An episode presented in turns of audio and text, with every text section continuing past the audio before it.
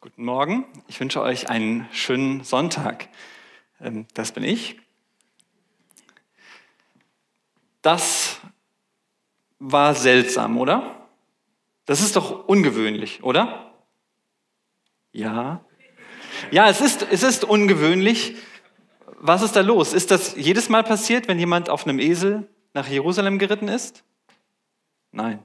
Ist, warum überhaupt sind diese ganzen Leute hinter Jesus hergelaufen? Was, was ist da passiert? Was ist, was ist da los gewesen, dass, dass dieses Ereignis, das ist, ähm, glaube ich, Originalaufnahmen von damals, ähm, dass dieses Ereignis passiert ist, wie es überliefert worden ist? Warum folgen diese Menschen Jesus? Das ist ja die Frage, worum es heute gehen soll. Jesus folgen, warum? Was hat es mit dem Esel auf sich und dem Propheten? Wer ist der Sohn Davids? Ich finde, der Text oder die, die Begebenheit ist äh, sehr erstaunlich und wenn man, das das Problem, wenn man sie schon 30 Mal gehört hat oder noch öfter, dann liest man das und denkt, ah ja klar, der reitet auf dem Esel und der Prophet ist ja klar, der Sohn Davids aber es ist überhaupt nicht klar. Es ist eigentlich eine ziemlich abgefahrene Geschichte. Und ich möchte heute, ähm, wir gucken heute viel in der Bibel hin und her, wir springen viel hin und her, ihr könnt eure Bibeln schon mal rausholen oder einschalten, macht man ja heute auch. Ähm, ich lese die Sachen aber auch alle vor. Wie wir dahin gekommen sind, und dann fangen wir mal ziemlich weit vorne an, Matthäus 4, Kapitel 12. Ich muss mir angewöhnen, beim Reden schon rauszusuchen, damit ich schneller bin als ihr. Zum Glück habe ich Malachi 3 rausgeschmissen, weil den finde ich immer nicht. Ähm, wir fangen mal ganz vorne an, wie Jesus die ersten Jünger beruft. Und wir arbeiten uns so ein bisschen durch die Evangelien durch und springen auch immer wieder zurück, was da los gewesen ist. Und ähm, genau, wir fangen jetzt einfach mal ganz vorne an. Matthäus 4, Vers 12 folgende. Als Jesus hörte, dass Johannes verhaftet worden war, verließ er Judäa und kehrte nach Galiläa zurück.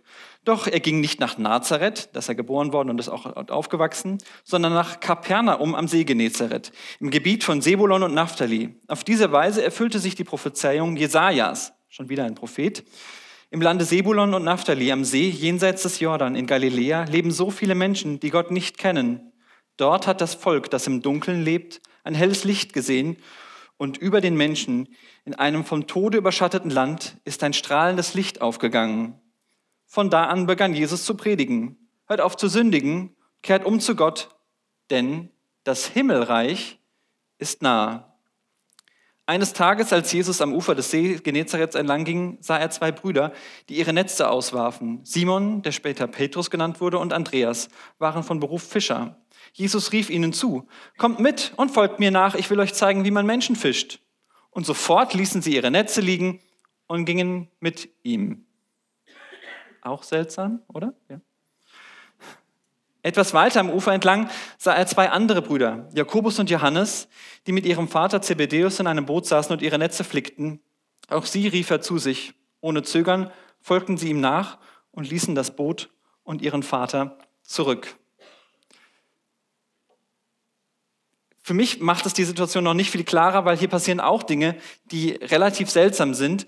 Warum kommt jemand dahergelaufen, sagt, kommt, folgt mir nach und die sagen, oh ja, das machen wir, das ist eine gute Idee.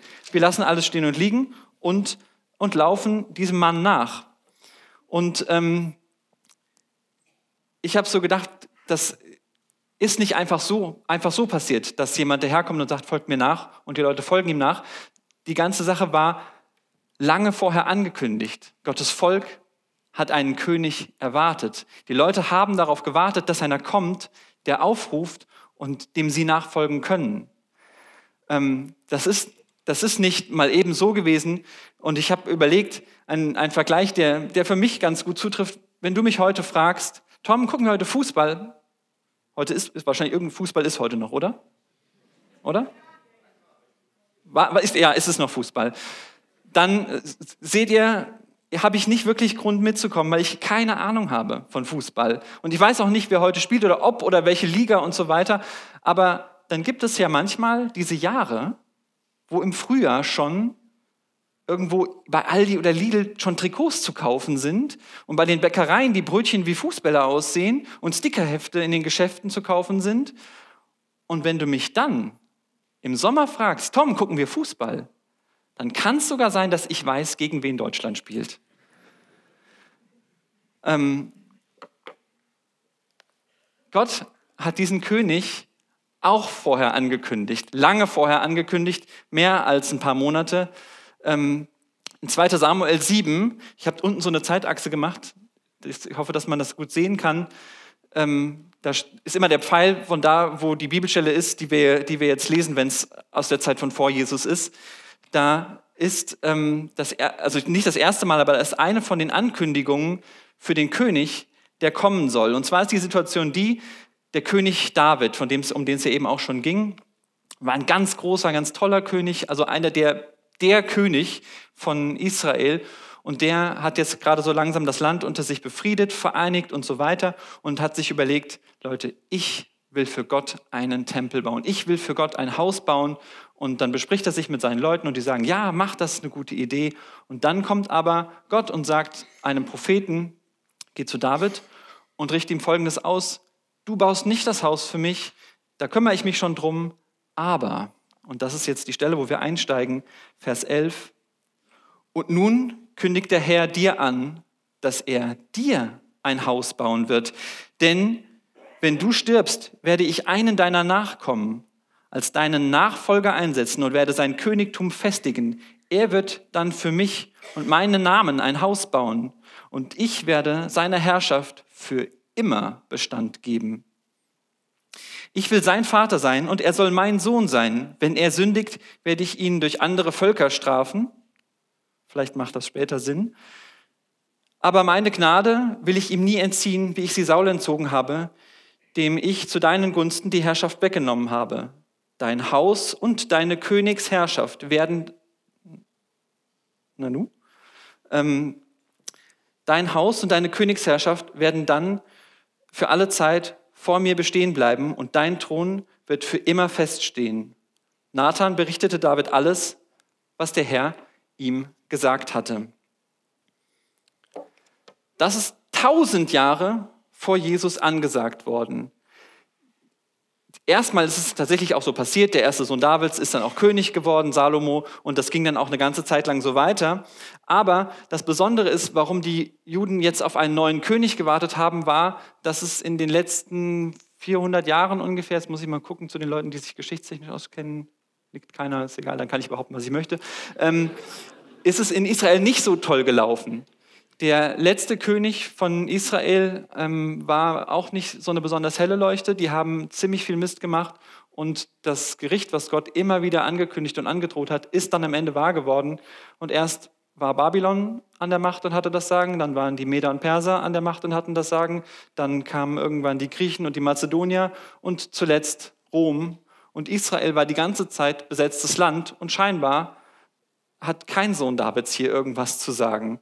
Das heißt, wenn die Prophezeiung stimmt, wenn die Ansage dieses Propheten stimmt, muss noch was passieren. Und jetzt aber die Frage, warum stehen diese Männer an diesem See da und, ähm, und folgen auf einmal diesem, diesem Jesus, der daherkommt. Und ähm, ich habe zwei gute Gründe dafür gefunden. Das ist einmal die Stelle, die, in der, die da ähm, eben gerade schon zitiert worden ist. Das ist in ähm, Jesaja 8, 23. Das ist ungefähr so 700 vor Christus gewesen.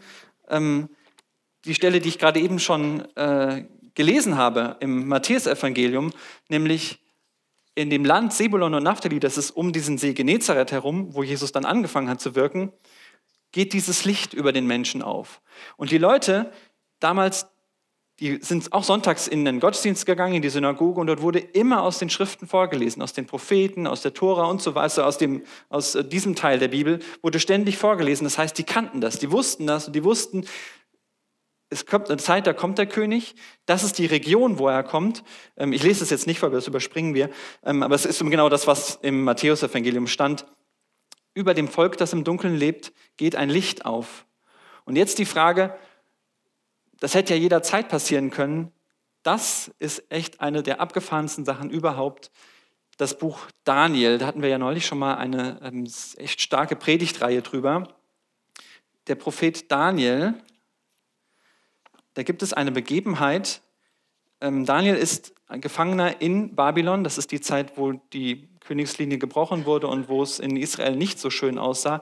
Daniel ist im Exil, ist am Hof des Königs Nebukadnezar und ist da, ja, arbeitet dort.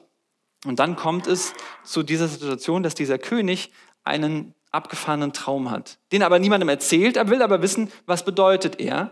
Das setzt die Leute natürlich geringfügig unter Druck, weil der König hätte ja auch jederzeit sagen können, wenn ihr das nicht hinkriegt, versteht ihr, was ich meine?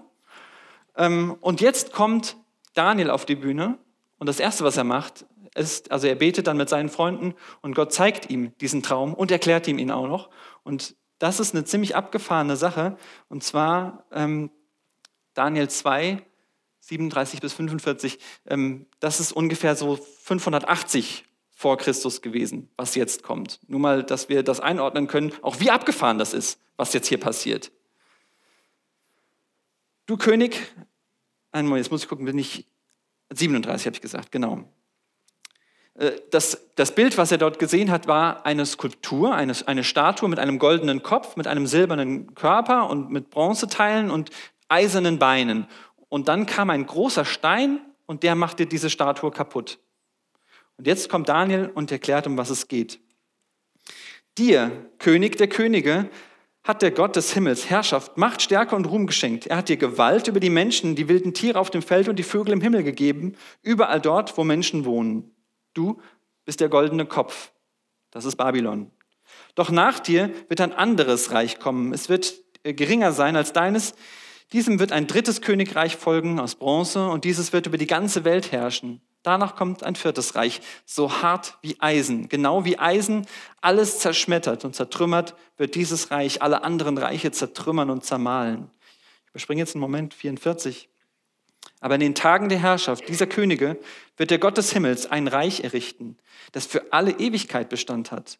Kein anderes Volk wird je die Gewalt über dieses Reich an sich reißen können. Er wird alle jene Königreiche zerschmettern und vernichten, selbst aber für immer bestehen bleiben. Und Leute haben das damals schon gedeutet. Der goldene Kopf ist Babylon, das etwas geringere Reich waren die Meder und Perser, die direkt danach kamen. Ähm, da gibt es auch Geschichten zu Daniel, äh, im Buch Daniel davon. Und danach kamen die Griechen, Alexander der Große, der im Prinzip die gesamte bekannte Welt erobert hat. Das, eines der größten Reiche, die es jemals gegeben hat. Und danach die Römer, die mit eiserner Hand regiert haben. Eine der brutalsten Herrschaften dieser Zeit aufgezogen haben und da äh, auch ein riesiges Reich gebaut haben. Und das heißt, die Leute wussten, es kommt jemand, der diesem Reich ein Ende macht. Wir leben jetzt in der Zeit, in dieser Eisenzeit und es muss einer kommen, der wird uns befreien. Das heißt, die Leute hatten guten Grund, Jesus zu folgen. Sie wussten, es wird ein König kommen. Sie wissen ungefähr, wo es losgeht und sie wissen ungefähr, wann es losgeht. Und man muss dazu sagen, Jesus ist nicht der Einzige, der zu dieser Zeit aufgestanden ist und gesagt hat, ich bin's, los geht's, sondern es gab vor Jesus und auch nach Jesus immer wieder Leute, die da Aufruhr aufgemacht, äh, aufgemacht haben, die sich mit den Römern angelegt haben. Und es ist jedes Mal wie Jesus blutig niedergeschlagen worden. Bei Jesus ist es ein bisschen anders gelaufen, weil ich verrate es noch nicht, damit der nächsten Sonntag wiederkommt. Jesus selber beansprucht, dieser König zu sein.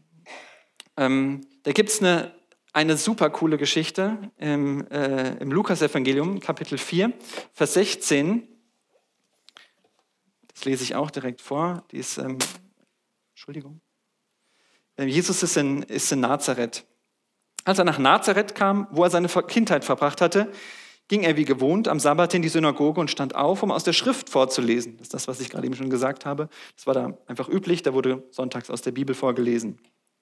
Man reichte ihm die Schriftrolle des Propheten Jesaja und als er sie aufrollte, fand er die Stelle, an der steht: Der Geist des Herrn ruht auf mir, denn er hat mich gesalbt, um den Armen die gute Botschaft zu verkünden. Er hat mich gesandt, Gefangenen zu verkünden, dass sie freigelassen werden, Blinden, dass sie sehen werden, Unterdrückten, dass sie befreit werden und dass die, dass die Zeit der Gnade des Herrn gekommen ist. Er rollte die Schriftrolle zusammen, gab sie dem Synagogendiener zurück und setzte sich. Alle in der Synagoge sahen ihn an und er sagte, heute ist dieses Wort vor euren Augen Wahrheit geworden. Ich bin's, ich bin's. Das ist ähm, mal eine steile Ansage, aber Jesus ist nicht nur dabei geblieben. Die Stelle übrigens, die er zitiert, ist aus Jesaja 61. Das ist auch so 700, 680 vor Christus gewesen, wo das angesagt worden ist. Also, das ist der Hammer. Leute, wir sitzen hier in einer, in einer naturalistischen Welt, wo wir alles erklären können und da schreibt jemand 680 Jahre bevor etwas passiert das auf. Rechnet mal aus, wie krass das wäre, wenn in einem Buch von vor 680 Jahren stünde, dass ich heute hier auf der Bühne stehe. Das ist, das ist der Knaller. Das ist der Knaller. Also, das war Jesaja. Ähm, die Frage ist, das kann ja jeder behaupten. Ich kann mich auch hier hinstellen und sagen, Leute, ich bin das, ich bin das. Aber Jesus hat nicht nur behauptet, er hat auch geliefert. Ähm, in, Im Lukas, Kapitel, äh, Lukas Evangelium Kapitel 7 das ist ein bisschen weiter hinten dann im, im selben, muss man nicht so weit suchen. Gibt es folgende Situation, Johannes der Täufer, das ist der, der Jesus vorausgegangen ist und der ihn angekündigt hat, bekommt so seine Zweifel und fragt sich, war das alles richtig? Ist das wirklich? Ist das der, auf den wir gewartet haben? Und schickt seine Jünger zu Jesus und lässt fragen. Die beiden Jünger von Johannes fanden Jesus und sagten zu ihm, Johannes der Täufer schickt uns, um zu fragen, bist du wirklich der, der kommen soll? oder sollen wir auf einen anderen warten? Während sie bei ihm waren, heilte er viele Menschen von ihren Krankheiten, trieb böse Geister aus und gab Blinden ihr Augenlicht zurück. Eigentlich reicht das ja schon als Antwort aus, finde ich. Er gab den Jüngern des Johannes zur Antwort, kehrt zu Johannes zurück und berichtet ihm, was ihr gesehen und gehört habt. Blinde sehen, Gelähmte gehen, Aussätzige werden geheilt, Taube hören, Tote werden auferweckt und den Armen wird die gute Botschaft verkündigt. Und sagt ihm auch, glücklich sind alle die, die keinen Anstoß an mir nehmen. Johannes der Täufer ist Jesus vorausgegangen. Das war eine ganz große Nummer. Und ähm, in den Evangelien wird auf Johannes auch schon hingewiesen, dass auch der, der Vorgänger von Jesus, auch schon angekündigt war. Das ist jetzt genau über Kreuz. Malachi ist der rechte Pfeil und Jesaja ist der linke Pfeil. Das ist auch 700 Jahre vor Christus ungefähr und 430, 430, ich habe mir das aufgeschrieben, ähm, Jahre vor Christus angekündigt worden, dass einer kommt, der sagt, Leute, bereitet euch vor, der König kommt. Bereitet euch vor, kehrt um, da kommt jemand. Und Jesus heilt nicht nur die Menschen, macht Blinde sehend, Gelähmte gehend und verkündigt die frohe Botschaft, dass das Königreich kommt. Jesus macht hier eine Sache, die noch viel, viel cooler ist. Er spielt mit, dem, mit, der, mit der Kultur der Leute. Die Leute hören immer wieder die Schriftrolle von Jesaja. Die lesen immer wieder aus, der, aus den alten Schriften. Und Jesus macht hier im Prinzip eine Andeutung. Das ist wie, wie wenn ich unter Fußballkennern, wie ich einer bin, einen Satz sage wie 7 zu 1. Da gibt es Leute, die wissen ganz genau, was da passiert ist in Brasilien vor viereinhalb Jahren, stimmt das? Muss meiner nicken? Ähm, wie Deutschland 7 zu 1 gewonnen hat. Da, da, da haben wir sofort eine Assoziation im Kopf. Oder die Welt zu Gast bei Freunden. Weltmeister der Herzen. Das ist, da geht eine Assoziation los und man denkt so, wow, ja, das war ein Hammer Sommer, das war richtig cool. Und Jesus sagt hier, Blinde sehen, Lahme gehen, Gefangenen wird Freiheit verkündet. Da wussten die Leute sofort, ach du liebe Zeit, die Schriftvolle von Jesaja, der König kommt, das ist der, der kommen soll. Das ist nicht nur krass, dass er das macht, sondern das sind genau die Sachen. Die, die haben gemerkt, wenn, wenn Jesus zu Johannes sagt, die Blinden sehen, dann, dann war für den schon klar, okay, ich, ich weiß, was du meinst. Die Frage hat sich erledigt. Du bist, ich habe es ich verstanden. Das heißt, für mein Dafürhalten hat Jesus ziemlich klar gezeigt, ja, ich bin das. Ich bin derjenige, der dort angekündigt ist. Ich bin derjenige, der kommen soll. Und das ist, das ist der König. Aber wie kann so ein König eine ewige Herrschaft anstreben, wenn man ja, 70, 80, vielleicht mal 90 Jahre alt wird, dann ist jedes, jedes Königreich endet, also jeder König endet doch irgendwie auch gleich. Das Besondere an Jesus ist, und das glaube ich auch, dass Jesus mehr ist. Jesus ist auch ein Gottessohn. Oder wie er sich selbst benannt hat, denn das, den Titel hat er selber gar nicht gebraucht, Menschensohn. Na gut, das lassen wir mal so stehen. Jesus, ich zitiere, ich, äh, ich schlage mal zwei Stellen auf im, im Markus-Evangelium, das ist auch gleich zwei Stück hintereinander, dann hat man es leichter beieinander. Situationen, wo Jesus diesen Titel über sich selbst gebraucht. Im Markus-Evangelium 2 gibt es diese Situation. Ich lese sie einfach komplett vor, weil die Geschichte ist mega gut. Einige Tage später kehrte Jesus nach Kapernaum zurück. Die Nachricht seiner Ankunft verbreitete sich schnell in der ganzen Stadt. Es dauerte nicht lange, da war das Haus, in dem er wohnte, von Besuchern überfüllt, so dass kein einziger Platz mehr hatte, nicht einmal draußen vor der Tür. Und er verkündigte ihnen Gottes Wort. Da kamen vier Männer, die einen Gelähmten auf einer Matte trugen. Was denkt ihr, was die vorhatten? Gelähmte? Jesaja? Müsst ihr jetzt auch sagen, ah, Jesaja. Die hatten einen Gelähmten dabei. Es gelang ihnen nicht, durch die Menge zu Jesus vorzudringen. Den deckten sie das Dach über ihm auf, ließen, dann ließen sie durch die Öffnung den Kranken auf seiner Matte herunter. Und als Jesus ihren Glauben sah, sagte er zu dem Gelähmten, Steh auf, du bist geheilt. Nein. Was? Das ist doch, genau das sollte er doch machen. Jesus sagt, mein Sohn, deine Sünden sind dir vergeben.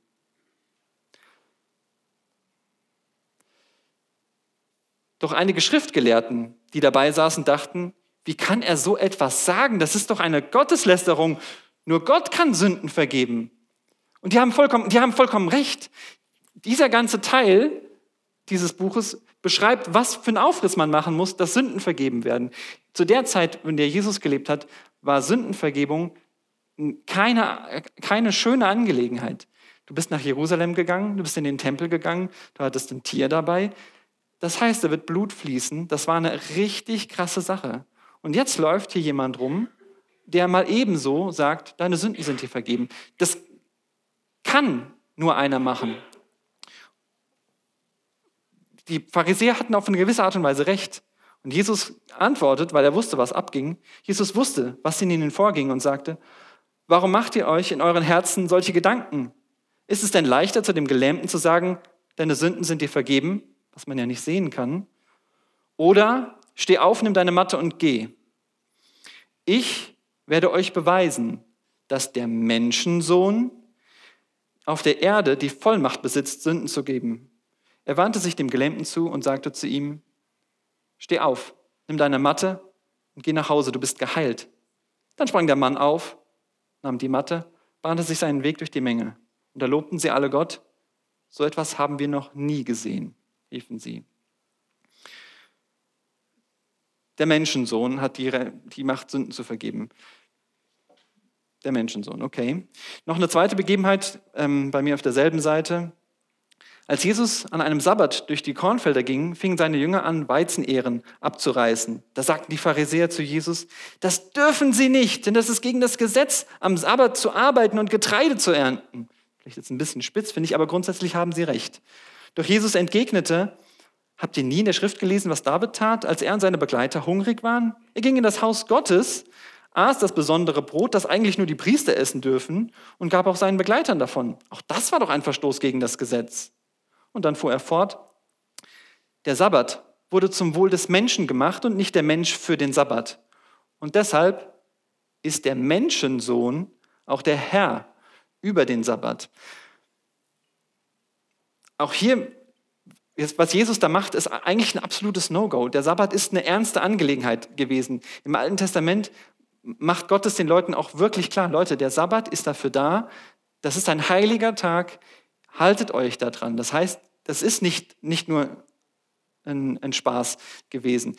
Und jetzt ist die Frage, wie um alles in der Welt, warum nennt Jesus sich der Menschensohn, wenn wir immer sagen, Jesus, der Sohn Gottes, oh jetzt ich Ihr könnt schon blättern, mal gucken, wer als erster da ist. Ah, ah. Ezekiel, Daniel, ja, schaffen wir. Jetzt, jetzt kommen wir zu einem, einem der abgefahrensten Kapitel in, dem, in der Bibel. Das ist Daniel 7. Der erste Teil vom Daniel-Buch, da geht es ja ganz viel um, um Erlebnisse, die Daniel hat und seine Freunde und um Visionen, die sie deuten. Und im, im hinteren Teil ist Daniel derjenige, der Visionen um Visionen von Gott reingedrückt bekommt. Ähm, teilweise auch echt abgefahrene Sachen, die ihn selber dann äh, dahin treiben, dass er sagt, das, das, war viel zu krass, dieser Traum. Und äh, eine dieser Visionen ist, ist die, wo Daniel träumt nachts oder diese, diese Prophetie bekommt, dass er an einem Meer steht und aus diesem Meer kommen vier furchterregende Horrortiere heraus mit Hörnern und Augen und Flügeln, also furchtbar, das muss ein echter Albtraum gewesen sein.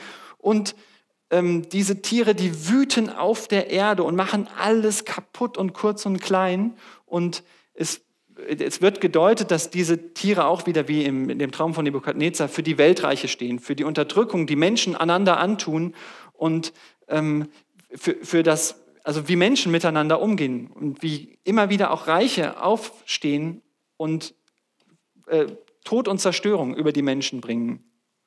Und dann passiert aber Folgendes in diesem Traum. Das ist in Daniel 7, äh, ähm, Vers 9 geht es los.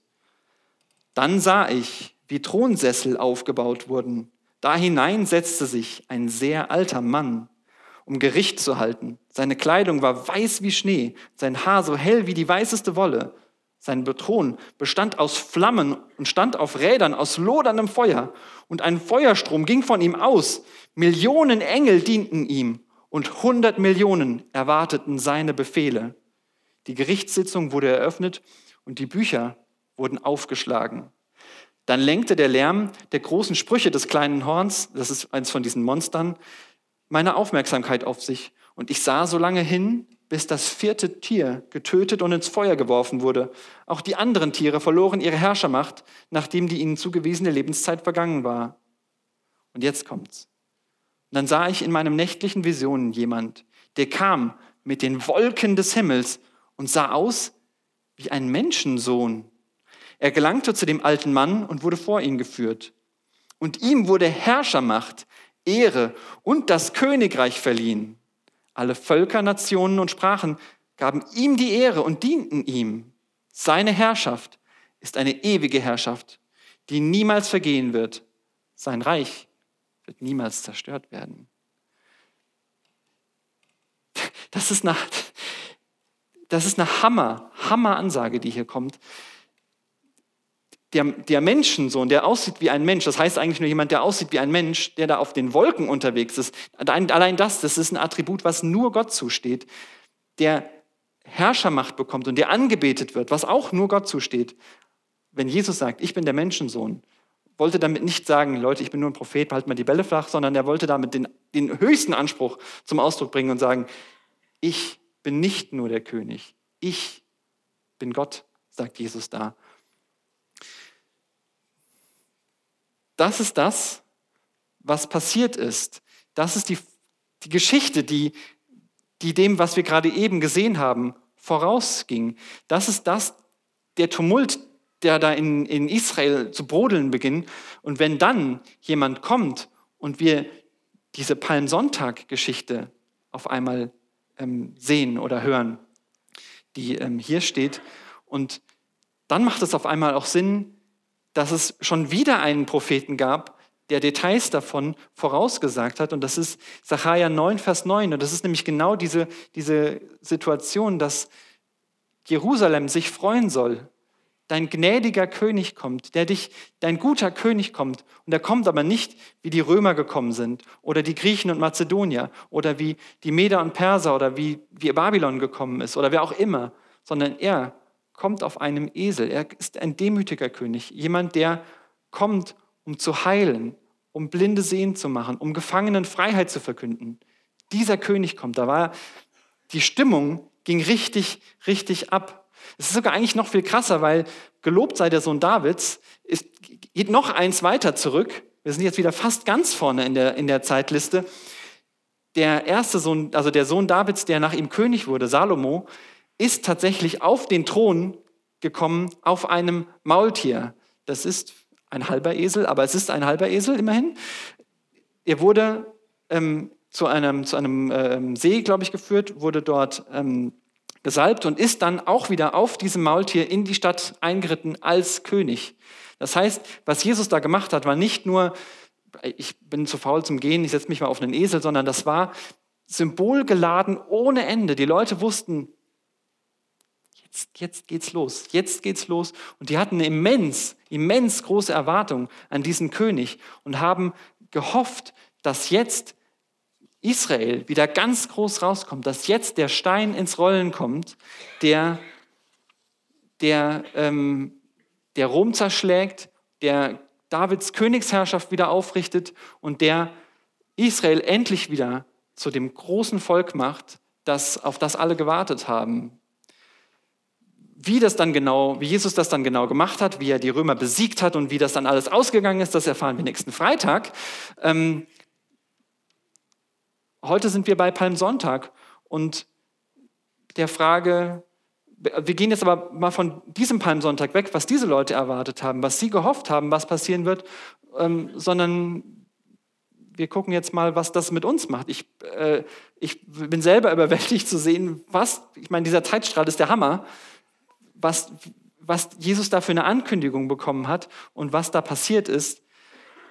Die Frage ist, was macht das mit dir? Dein König kommt. Du kannst heute diesem König begegnen.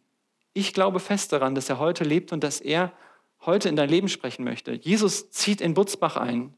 Und ähm, das bedeutet wahrscheinlich nicht, dass Michael Merle, sich, unser Bürgermeister, sich fürchten muss, dass er jetzt aus dem Rathaus vertrieben wird.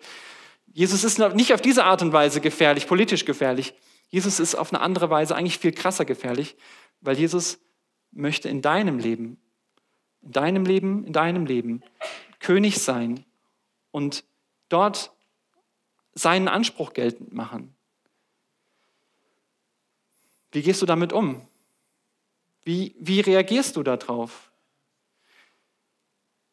Das Gute ist, Jesus ist nicht ein brutaler König, der kommt mit dem Schwert und alles kurz und klein schlägt. Jesus ist der, der kommt, um dich zu heilen. Er will deine Augen aufmachen, er will deine Ohren aufmachen, er will dein Herz aufmachen, er will, dass du endlich wieder frei bist.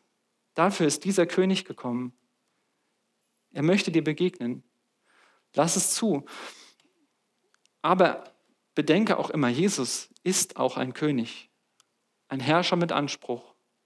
Und ich lade euch jetzt ein, wir haben jetzt eine Lobpreiszeit, wo wir, wo wir Gott begegnen können, wo wir uns, wo wir vor ihn kommen und wo wir ja, unsere Herzen aufmachen können, uns vielleicht auch nochmal Gedanken machen können. Wie, wie reagiere ich? Wie begegne ich diesem König?